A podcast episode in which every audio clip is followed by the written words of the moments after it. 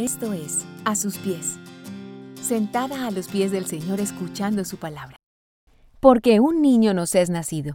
Se acerca la tan anhelada noche del 24 de diciembre, especialmente para los niños, quienes esperan con ansias que el reloj marque las 12 de la noche para abrir sus regalos de Navidad.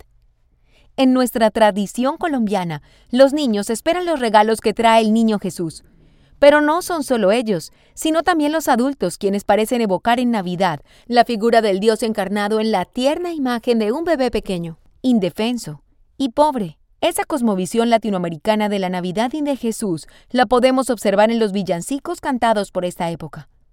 Todos ellos hablan de un niñito pequeño al que todos prestan atención, y por su vulnerabilidad es objeto del cuidado y la ayuda de todos. Lamentablemente, Debo decir que esta es la cristología con la que nos hemos quedado, no únicamente en Colombia, sino también en América Latina. Nuestra cristología adolece de una imagen completa del Cristo de las Escrituras. Es verdad, Cristo vino al mundo como un tierno niño, nacido de una virgen en un pesebre. Así lo menciona el profeta Isaías en el capítulo 9:6. Porque nos ha nacido un niño, se nos ha concedido un hijo pero la Biblia nos habla mucho más de la encarnación de Cristo. Nos habla de su vida, muerte, resurrección y glorificación. Él nació como niño, pero creció, vivió una vida perfecta, murió en la cruz, al tercer día resucitó y hoy está sentado a la derecha del Padre en gloria, poder y autoridad.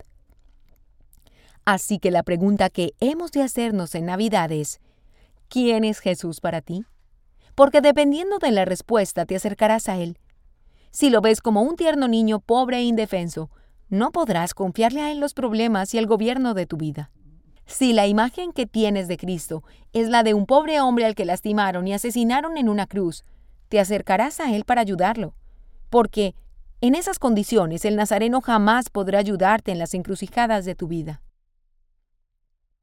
Isaías nos amplía la cristología en el capítulo 9 de su libro.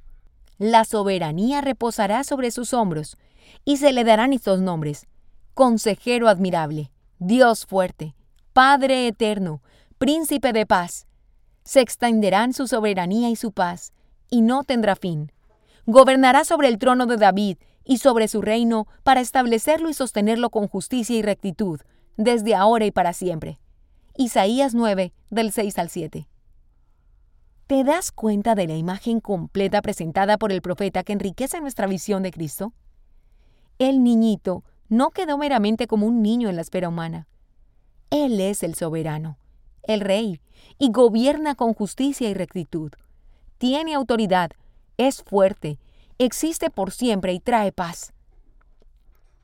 En esta visión de Isaías se nos anima a acercarnos a Cristo Jesús, el Rey de Gloria, rendir nuestra vida en su gobierno y entregarle todo nuestro ser confiadas en que Él es suficiente y capaz para gobernarnos y guiarnos. Mi oración y deseo para ti en esta Navidad es que te acerques y celebres al Cristo de las Escrituras, no al Cristo refundido y entregado por nuestros conquistadores españoles y portugueses. Cuando conoces a Jesús tal como Él se presenta en la palabra, tu confianza en Él aumentará te acercarás a Él en rendición, convencida de que tu vida está en las manos de un Rey que es bueno, sabio y poderoso, y te unirás a los ángeles y pastores para alabar y glorificar a nuestro Salvador que trajo al mundo reconciliación, perdón y buenas noticias. Si te gusta este contenido, compártelo y síguenos a través de YouTube e Instagram, A Sus Pies Mujeres, y en nuestra página web www.asuspiesmujeres.com.